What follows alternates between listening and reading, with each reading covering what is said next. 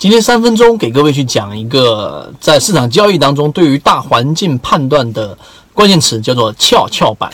实际上市场当中呢，我们之前讲过，就相当于是。大盘啊，所有的资金进来，就相当于是所有人就在一个房间里面进行打麻将，可能就是我们四个人在打，每人带一个二十万，带一个五十万进来，举个例，每个人带二十万进来，那一共就是八十万在房间里面不停的轮转、轮转、轮转、轮转。这种情况之下呢，有两种啊，两种角度的这一个理解。第一种就是没有再有新的资金进来了，那么这。八十万里面，对不对？还要扣除掉手续费，扣除掉一系列的佣金费用，那么最终钱只是一个复合博弈，最终钱只会越来越少。但是跷跷板的含义就是，不是在我这边这个钱大部分的流向于我，就是在你那边。当东家啊，当东边这个座位啊，东边这一个。啊，东家，然后呢，它大幅的赢钱的时候，就意味着西南北不断的钱在往这个地方流向流去，就像一个跷跷板一样。当资金它在一个方向得到倾斜的时候，就像近期的次新股倾斜。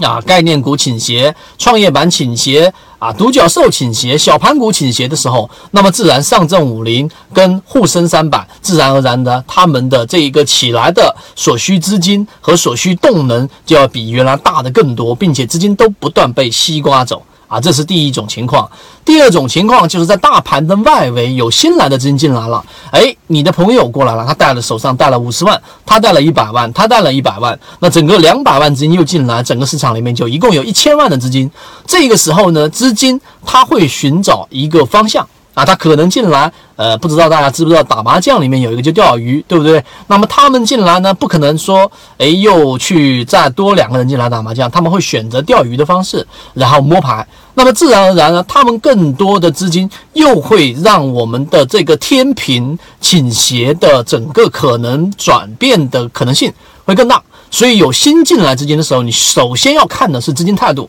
新进来的资金先进到了原来的所在板块里面，意味着原有的沪深三百、啊上证五零很难去进行驱动。但如果新进来的资金在原有，举个例子是啊创业板、次新股没有任何改变的情况之下，上证五零跟银行、跟券商、跟板、跟房地产这些板块，然后稍有起色，就代表有资金进去了。这个时候，它就意味着跷跷板正在进行撬动。